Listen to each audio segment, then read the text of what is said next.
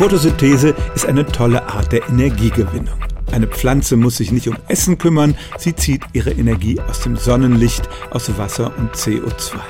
Und wenn wir Photosynthese technisch nachbauen könnten, wären viele unserer Energieprobleme gelöst.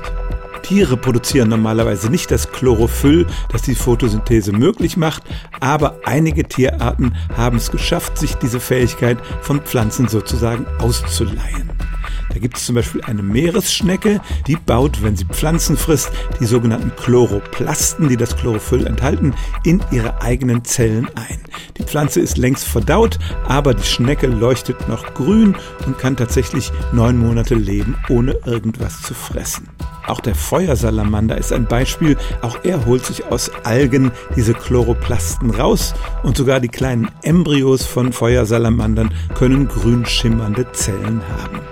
Wäre es nicht toll, wenn auch der Mensch eines Tages Photosynthese betreiben könnte, vielleicht durch eine genetische Manipulation? Das wird leider nicht funktionieren, denn selbst wenn unsere ganze Haut grün wäre, könnten wir nur etwa ein Prozent unseres Energiebedarfs aus dem Sonnenlicht decken.